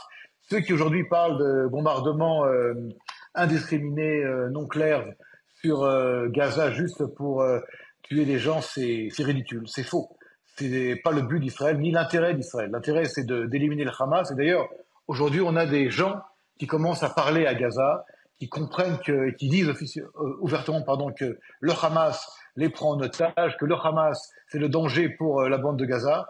Et juste pour vous dire que l'autorité palestinienne, qui est peut-être la seule responsable pour ce qu'on appelle la cause palestinienne, eh bien, elle comprend tout à fait qu'il faut détruire le Hamas, qui est d'abord et avant tout l'ennemi de l'autorité palestinienne, l'ennemi du Fatah, l'ennemi de l'OLP. Le Hamas qui parle de 13 morts dans une frappe israélienne sur le plus grand hôpital de Gaza aujourd'hui. Qu'en est-il? Écoutez, quand on me dit que le Hamas dit ou, euh, ou affirme, c'est comme si vous demandiez à l'époque aux nazis de savoir combien de juifs ont été euh, brûlés à Auschwitz il vous dirait zéro. Euh, il faut arrêter un petit peu de prendre le Hamas comme euh, une organisation euh, fiable. Ce sont des assassins, des meurtriers. Je rappelle encore une fois sur les ondes de CNews qu'ils ont massacré 40 Français, 40 citoyens français et qu'ils détiennent des otages français sur le territoire gazaoui. Comment peut-on demander au Hamas des données, des chiffres et euh, de prendre ces informations comme euh, fiables. C'est ridicule, c'est aberrant, je répète, c'est aberrant. Non, mais c'est justement, on vous donne la parole pour ça, pour, pour, euh, pour avoir votre regard aussi et ne pas oui, mais pour argent. Vous me demandez en fait, chiffres oui, mais, oui, monsieur, vous me demandez de réagir à des chiffres donnés par des assassins.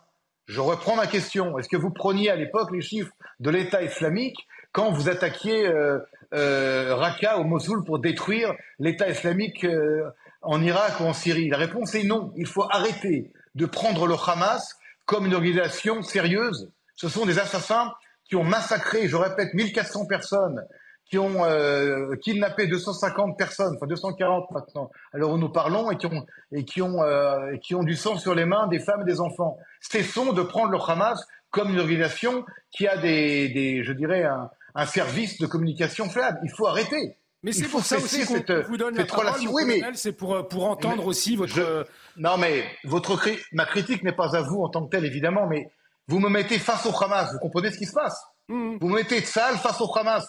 Est-ce que je mets euh, la France ou l'Angleterre face à l'État islamique? Est-ce que ça vaut Est-ce que c'est égal? La réponse est non.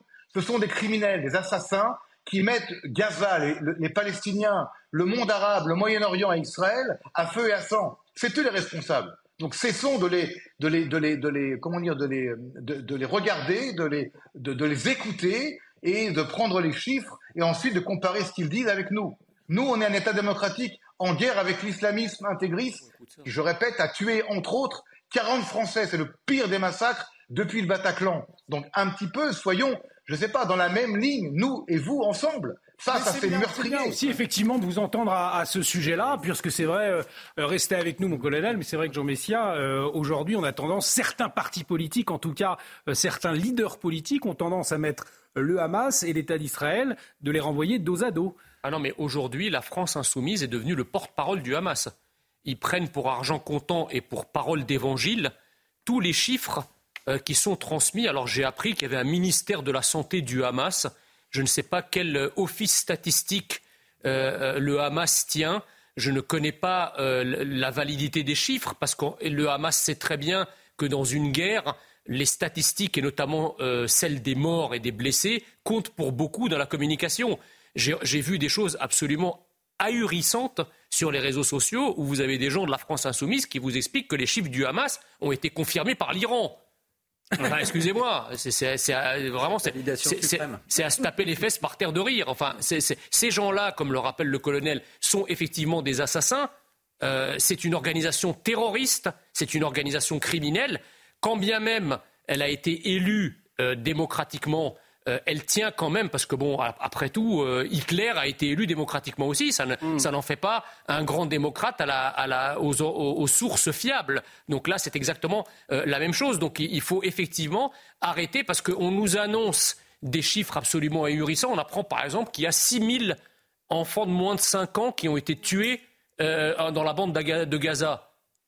D'où ça sort? Par contre, les mêmes photos à l'appui de centaines ou de dizaines d'enfants euh, euh, israéliens tués, trucidés, éventrés, décapités et brûlés dans un four, ils vous disent que ça n'existe pas. Ces chiffres ne sont pas fiables. Donc les chiffres d'Israël, qu'Israël montre avec les images à l'appui, ne sont pas fiables. Mais par contre, ceux du Hamas qui, sortent à tir larigot et sans aucune preuve, ça, il faut les accepter immédiatement sans discuter. Mon colonel, Jean-Michel Fauvergue, ancien chef du RAID, souhaitait vous poser une question. Oui, mon colonel, moi j'aimerais savoir comment vous faites pour... Euh, pour faire le tri quand, quand vous faites les, les, les, arrêts de, les arrêts de feu et que, et, et que les gens euh, partent vers le sud, comment vous faites le tri entre, entre les, les, citoyens, ceux qui semblent être des, des, citoyens pris en otage, et les terroristes du Hamas qui, qui, qui, qui pourraient être infiltrés dans, dans, dans, ces cohortes-là? Si, si, à l'heure où, nous... à l'heure où nous parlons, le tri est compliqué à faire. À l'heure où nous parlons, c'est les masses de gens qui partent qui pour l'instant pour nous sont euh, l'intérêt euh, principal pour qu'ils quittent la bande de Gaza. Est-ce qu'il y a parmi eux des membres du Hamas? C'est possible. Est-ce qu'il y a parmi eux des gens armés? C'est moins possible parce qu'il y a quand même euh, des éléments qui font qu'on est un petit peu au courant de ce qui se passe, mais encore une fois, il faut ici beaucoup d'humilité dans, dans, le traitement de la guerre, le traitement de tout ce qui se passe, dont je ne vais pas vous dire à 100%, on sait ce qui se passe à 100%. Non, on ne sait pas. Mais ce qui est certain, c'est que le Hamas aujourd'hui euh, se, cache principalement dans des tunnels, puisqu'il ne donne pas la possibilité aux Gazaouis, euh, je parle des citoyens gazaouis, d'y pénétrer. Ils n'ont pas le droit d'y rentrer. Donc même s'ils voulaient quelque part se protéger, les Gazaouis ne peuvent pas se protéger. Donc ce qui est dehors, à l'extérieur, sont pour nous, en grande majorité, effectivement, des citoyens euh, et des familles, je dirais, innocents. Est-ce qu'il y a parmi eux des gens qui se cachent? C'est probable, mais ça nous le saurons après. C'est pas le but premier actuellement dans cette opération, qui est une opération humanitaire, euh, dans un cadre extrêmement compliqué de guerre urbaine, comme vous pouvez le savoir, vous êtes vous-même un spécialiste de la guerre urbaine euh, en tant que, patron euh, du RAID. Et, donc, ce que je ne comprends pas, moi, en tant que qu'Israélien qui parle à des pays alliés et des pays amis comme la France, c'est qu'il y a du côté de pays amis comme une espèce d'interrogation de, comment faire cette guerre euh, différemment. Aucune guerre contre le terrorisme islamiste, euh, lorsqu'elle se passe dans des, dans des villes, est facile. Et ni est une guerre simple.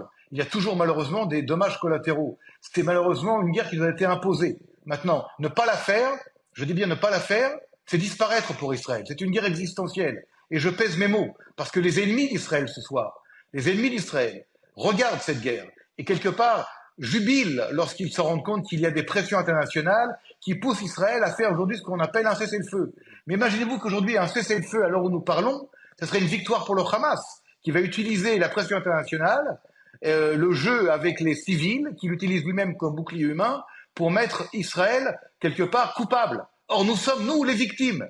Et dans ce jeu incroyable de guerre de l'information, de guerre dans la guerre, il y a un transfert en l'espace d'un mois où la victime, qui est l'État d'Israël, devient aujourd'hui le coupable. Et le Hamas devient la victime. Et on voit des manifestations de par le monde, on voit des déclarations d'hommes importants, d'hommes d'État importants, je ne vais pas vous dire les noms, mais vous les connaissez bien mieux que moi, qui, prennent des qui font pardon, des déclarations comme si Israël était en guerre contre le peuple palestinien. Or non, nous sommes en guerre contre des gens qui veulent nous faire disparaître. Macron, pardonnez-moi, je vous coupe. Est-ce que vous pensez à Emmanuel Macron, puisqu'il a donné une interview euh, à la BBC ce soir, et euh, je, le cite, hein, des civils sont bombardés, ces bébés, femmes, personnes âgées sont bombardés et tués, il n'y a aucune raison ni légitimité à cela. Nous exhortons Israël à arrêter. C'est ce qu'a déclaré Emmanuel Macron à la BBC ce soir. De facto, aujourd'hui, les civils sont bombardés, ces bébés sont femmes, ces personnes âgées sont bombardées et tuées. Il n'y a aucune raison, je le rappelle, à cela et cela et aucune légitimité. Donc nous exhortons Israël d'arrêter. Qu'est-ce que vous, comment est-ce que vous réagissez à ces propos du chef de l'État ce soir? Je viens de les voir comme vous à l'instant, je ne connaissais pas. Euh, la France est un pays ami d'Israël. Monsieur Macron est un, ami d'Israël.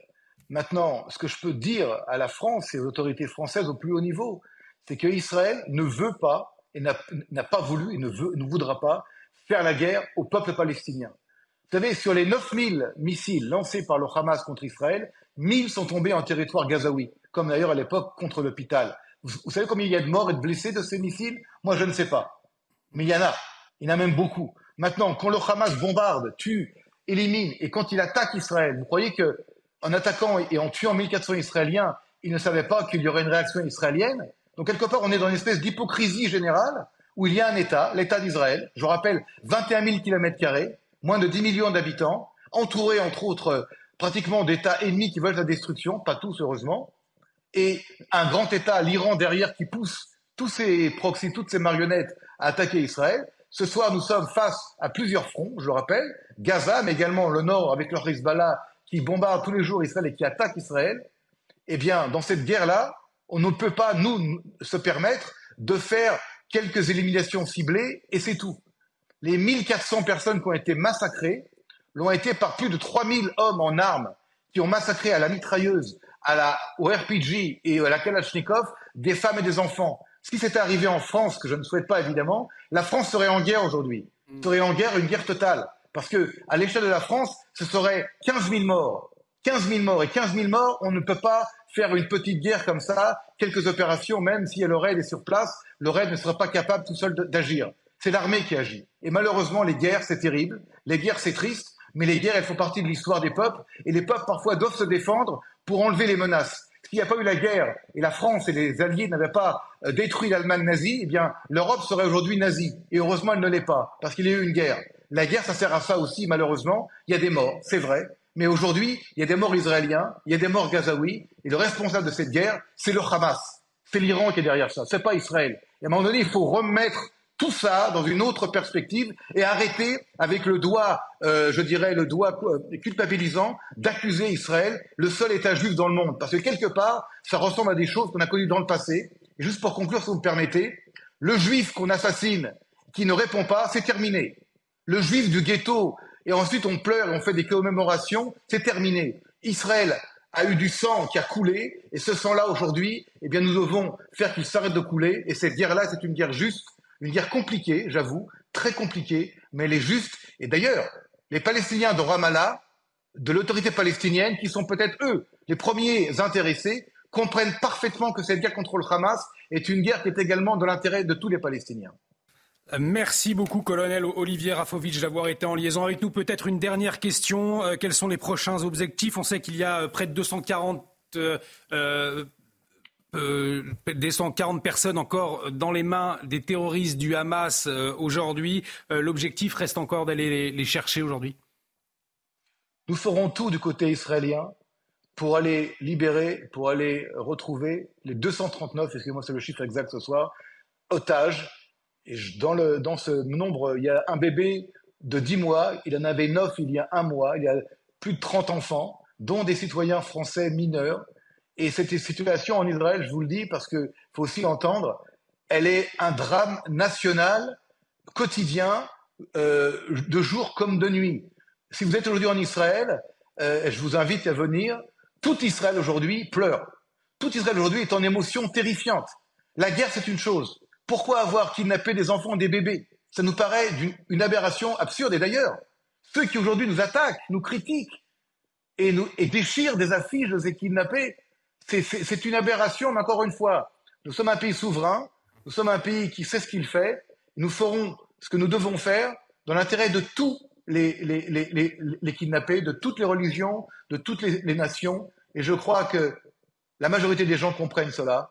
Et je pense que, heureusement, nous ne sommes pas seuls. Et merci encore une fois de m'avoir invité ce soir sur votre plateau. Merci, colonel Olivier Rafovitch. Bon courage pour euh, la suite. Merci, colonel Olivier Rafovitch. Je vous le rappelle, vous êtes porte-parole de Tsahal. Judith euh, c'est intéressant puisque c'est vrai que cette attaque terroriste du 7 octobre, on a l'impression euh, que c'était il y a très longtemps et que certains oublient ce qui s'est passé. Peut-être même Emmanuel Macron. On va revoir ce qu'il a déclaré euh, ce soir.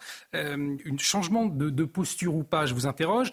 Aujourd'hui, les civils sont bombardés. De facto, ces bébés sont femmes, ces personnes âgées sont bombardées et tuées. Il n'y a aucune raison à cela et aucune légitimité. Nous exhortons Israël euh, d'arrêter. On a le sentiment que le chef de l'État change de discours. Ce n'est pas le discours qu'il avait au début, au lendemain de l'attaque terroriste. Il a changé de discours au moins trois fois, parce que rappelez-vous, quand il était à Jérusalem, c'était le 25 octobre.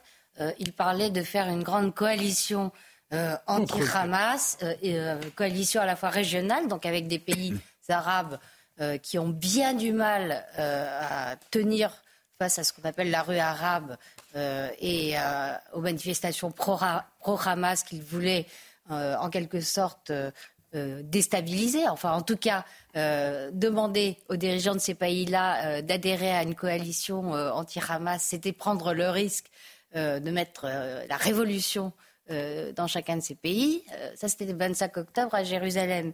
Et puis, il y a 15 jours, il y a ce sommet européen, sommet des 27 à Bruxelles, où il commence à parler de, de, trêve humanitaire, ou recommence à parler de trêve humanitaire. Puis, dans la même phrase, il reconnaît que c'est extrêmement compliqué dans la mesure où le Hamas se sert des civils comme de boucliers humains qui ne voit pas comment on peut euh, faire le tri. Donc lui-même euh, se rend compte euh, de l'impossibilité de ce qu'il demande. Et puis aujourd'hui, à la BBC, changement total de discours, il a inventé la bombe qui sert connaître les, les bébés et les femmes. Euh, au passage, pourquoi les femmes? Parce qu'on a vu euh, des femmes combattantes du Hamas et on a vu des mères de combattants se réjouir des massacres perpétrés par Et, et voyez, voyez également, Judith, ce qu'il déclare ce soir à la BBC. Il n'y a pas d'autre solution qu'une pause humanitaire, un cessez-le-feu qui nous permettra de protéger tous les civils qui n'ont rien à voir avec les terroristes. Mais déjà, une pause humanitaire et un cessez-le-feu sont deux choses différentes. Un cessez-le-feu, ça se négocie entre deux États. Le Hamas n'est pas un État. Voilà. Euh, il y, a une chose très importante que disait euh, Rafovitch, euh, c'est que, en, parfait cynisme, à cause de cette guerre de communication euh, qu'Israël est de fait en train de perdre, puisque de victime, il passe pour un coupable aux yeux d'une large partie de l'opinion mondiale, Israël n'a pas intérêt à multiplier les victimes civiles à dessein. C'est moi j'ai lu de la part d'antisionistes, euh, antisémites militants, Israël cible les enfants. C'est complètement. Il y, a, effectivement cette guerre de, communication de Nijaquet, et à cela s'ajoute euh, l'annonce d'Emmanuel Macron ce soir de l'Élysée en tout cas. Emmanuel Macron ne participera pas dimanche à la marche contre l'antisémitisme. Hmm. Qu'est-ce que nous allons donc retenir dimanche soir? C'est que Jean-Luc Mélenchon et Emmanuel Macron n'étaient pas présents à cette marche. Vous savez, il y, a, deux choses qui sont assez choquantes dans tous ces phénomènes, mais plus particulièrement sur celui-là. Le premier, c'est l'ignorance. La plupart de, ce qui prospère un peu partout dans le monde sur les réseaux sociaux, alors pour moi qui vis aux États-Unis, sur ce qui se passe sur les campus de Californie, bon, qui sont déjà barrés depuis un petit moment, enfin, tous les mouvements woke, etc., sont nés là-bas, prospèrent. Et aujourd'hui, quand vous voyez les, mouvements LGBT qui prennent fait et cause pour le Hamas, qui mais allez faire une gay pride au milieu du Hamas et on verra dans quelle situation vous ressortez. Mais au-delà de ça, c'est l'ignorance. C'est-à-dire que tout ça prospère sur un fond d'ignorance. 99% des gens qui prennent fait et cause pour le Hamas et pour Gaza sont des gens qui n'ont jamais mis les pieds là-bas. Mmh. Si vous les emmenez demain à Tel Aviv, qui vont dans la rue euh, commerçante, dans lequel vous avez des Druzes, vous avez des Arabes israéliens qui parlent hébreu et qui parlent arabe, vous avez des Juifs qui parlent arabe et qui parlent hébreu, vous allez au McDo de Tel Aviv sur le port, vous êtes parfois servi par des jeunes femmes arabes voilées. Ça pose de problème à personne. Ah bon, ça existe? Bon, l'ignorance. Et donc, du coup, le problème, c'est que tout ça prospère de façon colossale sur une ignorance, comme avec les influenceurs tout à l'heure. On peut vous faire dire et rire sur n'importe quoi. Et puis le reste, c'est le silence. Il y a quand même énormément de gens dans ce monde, y compris en France, y compris même dans la communauté juive, et je passe des acteurs, des artistes, qui sont aussi de cette bonne gauche, qui a pris l'habitude effectivement souvent de laisser passer l'antisémisme, parce qu'à gauche, elle est quand même plus présente. Vous les entendez Moi, je ne les entends pas. Et donc, du coup, quand vous additionnez l'ignorance et le silence, vous commencez à donner du poids à du virtuel. Et aujourd'hui, effectivement, cette guerre de la communication qui glisse progressivement, c'est Israël sont les coupables. Et on, a... et on arrive à ces mots forts. Ces mots forts, tout de même, ce soir, Jean Messia, Jean-Michel Fauvergue, euh, je voudrais vous entendre également sur ces mots forts d'Emmanuel Macron. Nous exhortons Israël d'arrêter. Bah, le problème, si vous voulez, c'est que vous avez euh, euh, une ancienne maxime qu'on disait à qui profite le crime? Là, en l'espèce, à qui profite le crime? En quoi Israël aurait intérêt à multiplier les victimes civiles? Qui a intérêt à ce qu'il y ait le maximum de morts à Gaza. Est-ce que c'est Israël? Pas du tout, parce que, évidemment, plus il y aura de morts à Gaza, plus ce genre de discours prononcé par Emmanuel Macron va prendre de la légitimité, va prendre de l'ampleur, et effectivement, l'opinion internationale va se retourner contre Israël ce euh, à quoi Israël n'a pas du tout intérêt. Donc au contraire, l'intérêt principal d'Israël dans cette guerre est de faire le moins de victimes possible, et à commencer évidemment par les victimes les plus vulnérables, c'est-à-dire euh, les enfants, euh, les femmes, les personnes âgées, etc. En revanche, le Hamas, lui, il a intérêt à, un nombre de victimes exponentiel, parce dont il pourra se prévaloir euh, face aux médias internationaux en disant bah, toutes les, tous les hashtags qu'on a sur les réseaux sociaux en ce moment, Gaza holocauste, Gaza génocide, etc., etc., c'est servi par des images. Vous comprenez? Donc moins il y a d'images, bah, moins ce genre de propagande euh, est possible. J'ajoute que la comparaison avec les nazis n'est pas tout à fait vraie, parce que je l'entends beaucoup, et le mm. colonel Rafovis l'a encore rappelé euh, aujourd'hui, il y a quand même une grande différence. C'est que les nazis, voyez-vous, ils avaient l'art de la litote et de l'euphémisme. Lorsqu'il s'agissait de massacrer des millions de personnes, il parlait de solution finale. Euh, les crimes étaient cachés, masqués euh, au reste du monde. Alors que là, la barbarie perpétrée par le Hamas le 7 octobre, non seulement n'était pas cachée, mais elle était filmée, elle était diffusée, elle était acclamée dans les, dans les rues de Gaza et également dans le monde arabo-musulman. Donc ce sont des crimes non seulement dont ils n'ont pas eu honte au point de les cacher, mais au contraire, ils s'en sont vantés abondamment, ils les ont célébrés. Et là, si vous voulez, nous passons dans une, une étape paroxystique de l'horreur. Jean-Michel Fauvert, c'est vrai qu'on a du mal, en quelques secondes avant le JT, on a du mal à comprendre ces mots du chef de l'État à seulement deux jours de mm. cette marche contre l'antisémitisme. Euh, on se demande quel cap il va suivre, Emmanuel Macron. En fait, dans cette affaire-là, vous avez, vous avez d'un côté la guerre et ensuite vous avez la guerre, de communication. C'est deux guerres différentes. Euh, la guerre que, qu'est en train de livrer Israël, Israël livre une guerre contre des terroristes qui sont euh, responsables du pire massacre euh, qu'il ait eu ces derniers temps, un pogrom abominable. Et, ce, sont des terroristes et, on n'est pas à égalité d'un État face à un autre État. Ça, a été dit tout à l'heure.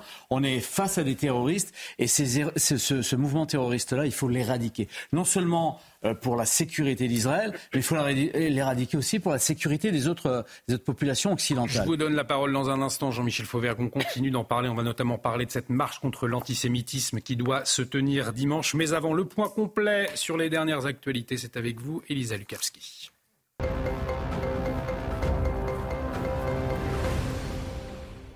Et les intempéries, Elisa, qui continuent hein, dans le nord et le Pas-de-Calais, qui guettent toujours une accalmie. Depuis mardi, le département fait face à des fortes pluies et des inondations euh, spectaculaires. Euh, le Pas-de-Calais, dont le pic hein, euh, des intempéries semblent passer euh, ce vendredi, mais la vigilance, euh, même si la vigilance rouge plus inondation a été levée par Météo France cet après-midi, prudence toujours, car le, le Pas-de-Calais est maintenu en alerte maximale face au risque de crue. Les explications de notre envoyé spécial Corentin Brio. Des séquelles très impressionnantes hein, derrière nous après une journée de fortes précipitations et de grosses décrues. Euh, vous pouvez voir sur les images de Jules Bedeau hein, derrière moi, la route est complètement euh, impraticable. On ne va pas essayer de s'aventurer plus loin. Il y a même des pompiers hein, qui sont euh, derrière. on a également beaucoup de courant qui est causé par le débordement de la liane juste à côté de nous. C'est un courant d'eau qui fait 3 ou 4 mètres de largeur, mais ça a été suffisant pour inonder les champs à côté de nous. Je vous propose cette autre image, une voiture qui s'est euh, retrouvée bloquée euh, dans les inondations et on espère hein, euh, une accalmie parce qu'elle a lieu cette nuit. Il va y avoir beaucoup moins d'eau et on espère en tout cas que cette accalmie au niveau des précipitations va entraîner, un réveil en tout cas plein d'espoir demain matin. Plus d'un mois après l'attaque terroriste euh, du Hamas sur le territoire euh, israélien, eh bien, l'armée israélienne poursuit elle sa progression hein, dans la bande de Gaza? Oui, l'armée israélienne qui euh, opère au cœur de Gaza, hein, comme nous l'a confirmé tout à l'heure le porte-parole de Tzal, le colonel Rafovitz, Tzal qui veut détruire le Hamas pour éviter au maximum de toucher des civils. Chose jusqu'à présent exclue, eh bien, des corridors humanitaires sont désormais mis en place quotidiennement, comme nous l'explique notre envoyé spécial, Vincent Fandez.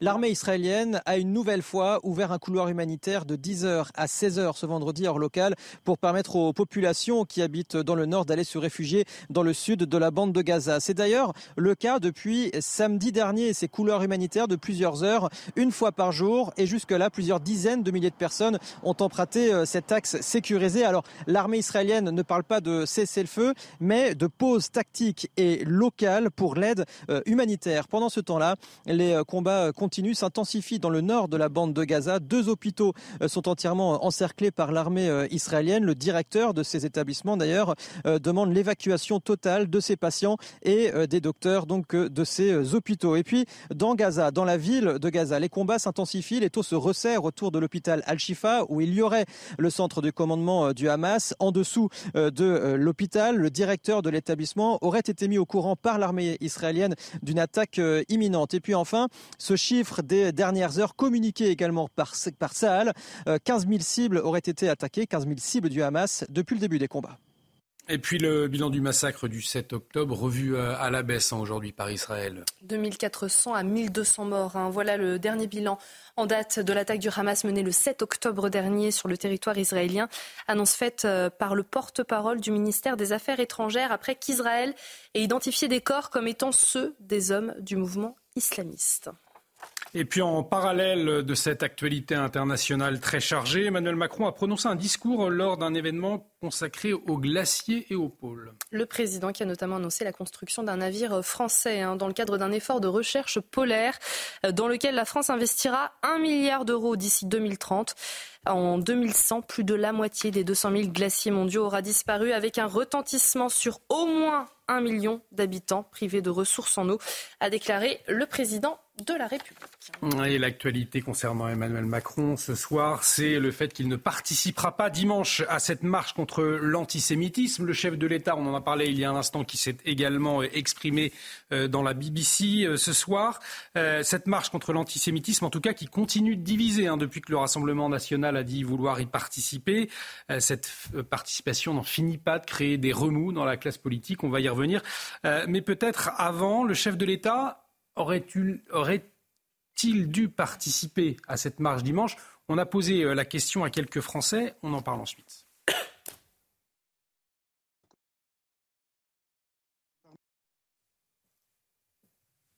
Emmanuel Macron, on, va, on écoutera l'avis des, Français dans un instant. Peut-être le temps, Jean-Michel Fauvergue. Ah, on l'a. On écoute. Je pense que non.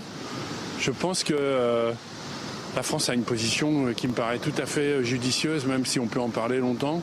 Je pense qu'il euh, devrait laisser les manifestations telles qu'elles se présentent, euh, en espérant qu'il y aura un maximum de monde. On doit réagir dans ces, dans ces situations difficiles. Mais je pense qu'encore une fois, le président doit être un peu au-dessus de la mêlée. Oui, moi je pense qu'il devrait participer. Il représente tous les Français de tous bords. Et donc, il devrait y aller. Pour moi, pour moi non, c'est pas son rôle. Son rôle, c'est de gouverner le pays et pas forcément les tensions entre euh, les religions. Alors Emmanuel Macron, on le sait ce soir, ne participera pas euh, à cette marche dimanche. Jean-Luc Mélenchon a réagi dans un tweet. Regardez, Macron a raison. Cette soi-disant marche contre l'antisémitisme à l'appel de Meyer Habib, Le Pen, Zemmour, Braun-Pivet et Larcher fonctionne comme une manipulation. Comme lui et moi, ne vous laissez pas embobiner. Ayez confiance dans notre peuple. En France, les racistes n'auront jamais le dernier mot, Jean-Michel Fauvergue. Alors, euh, Macron, il a, joué, euh, il a joué à la fois fine et gonflé. Euh, Jean-Luc Mélenchon. Jean-Luc Mélenchon, il, a joué à la fois fine et, fine et gonflé sur, sur cette affaire-là. En fait, le président de la République, vous l'avez vu avec vous avez interrogé des gens dans la rue, c'est mitigé, il y en a qui sont pour, il y en a qui sont contre.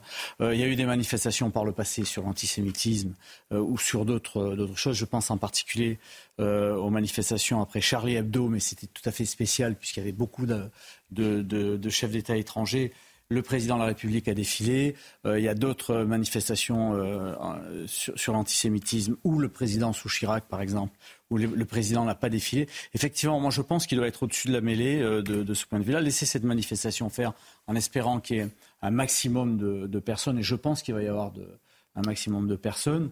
ce qui me semble être important, c'est qu'il y a la plupart des, partis politiques, y compris le RN, et ça c'est quelque chose de particulièrement important. Je pense que euh, la, présence du, RN euh, signifie quelque chose de nouveau, une espèce de, euh, d'honorabilité qui, euh, qui, qui, va surgir de, de ce mouvement-là et c'est très finement joué de la part du RN.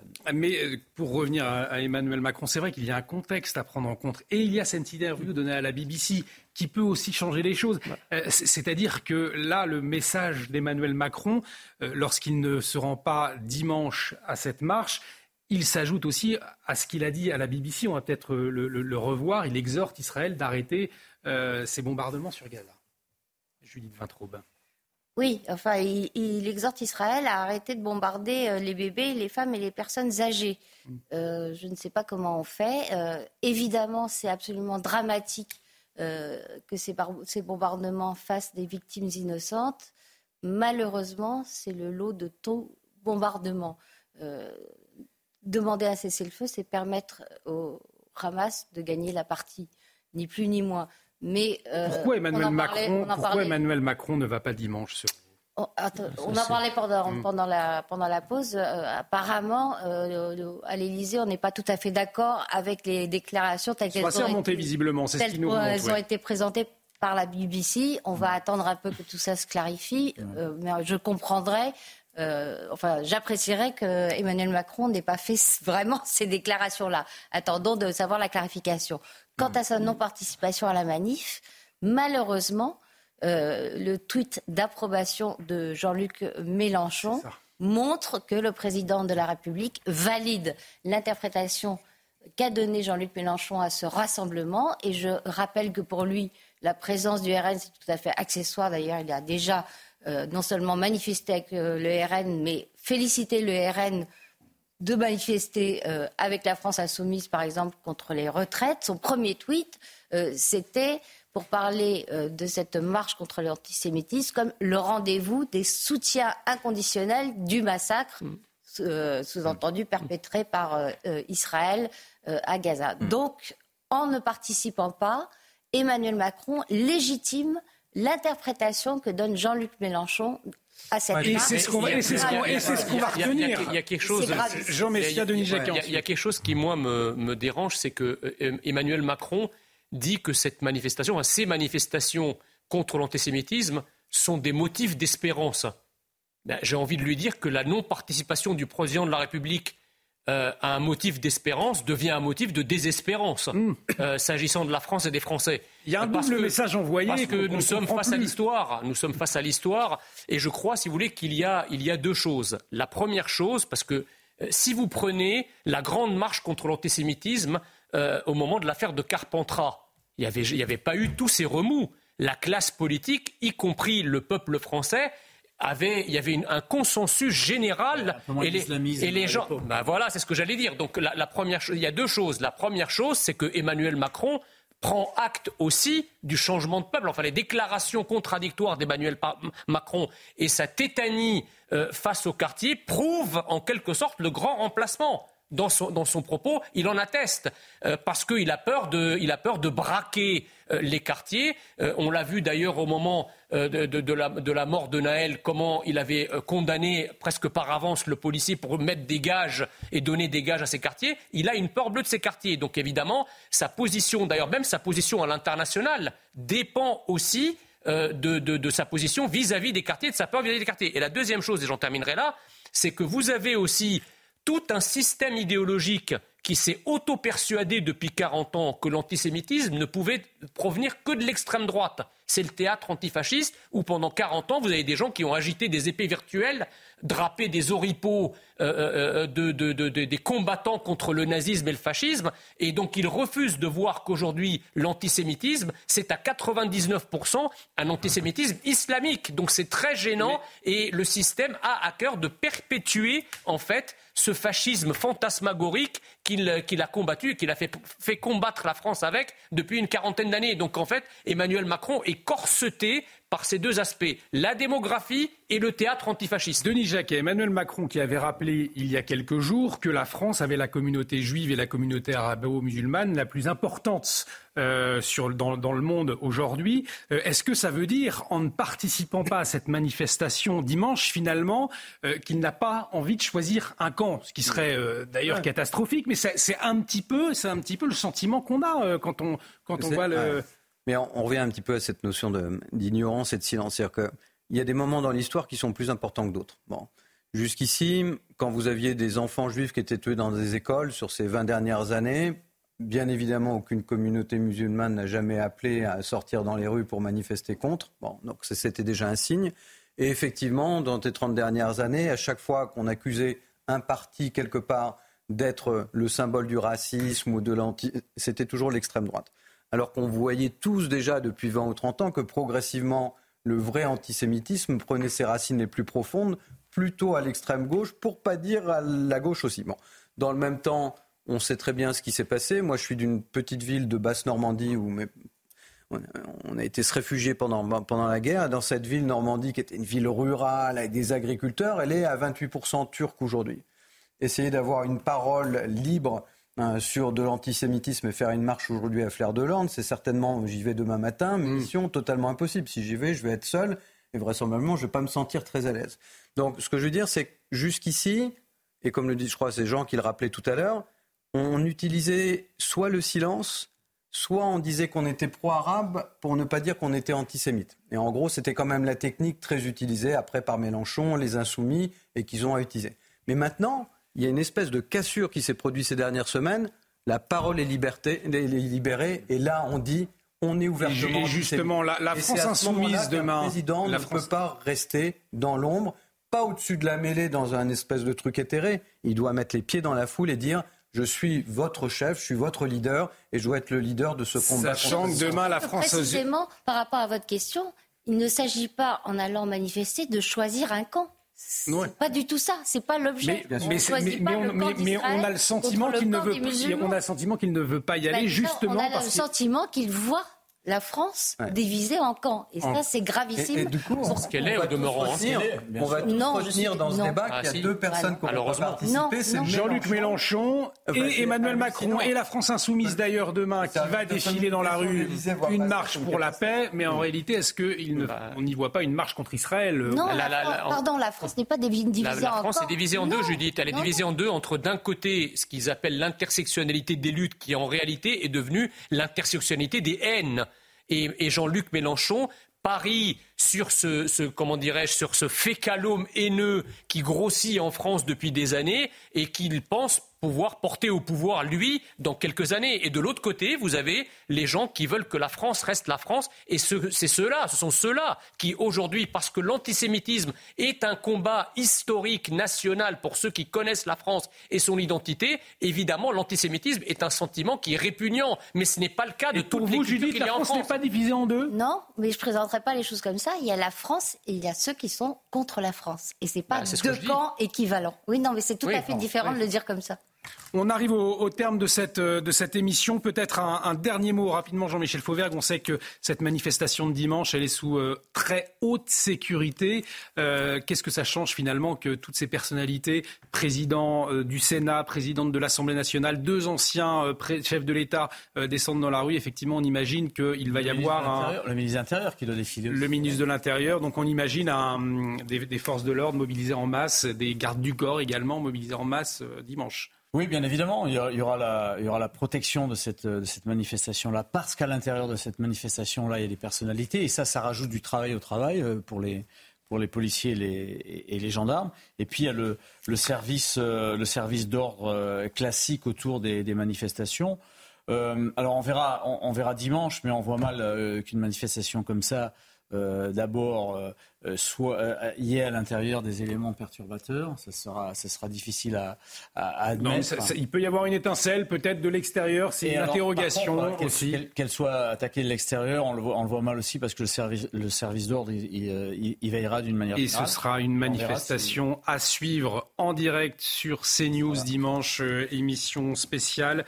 Euh, donc à suivre sur notre antenne. Merci Judith Vintraud, merci Elisa Lukavski, merci, merci beaucoup Denis Jacques merci Jean-Michel Fauvergue. Merci Jean Messia. L'actualité continue sur CNews dans un instant. L'édition de la nuit, c'est avec Simon Guillain. Excellente soirée sur notre antenne.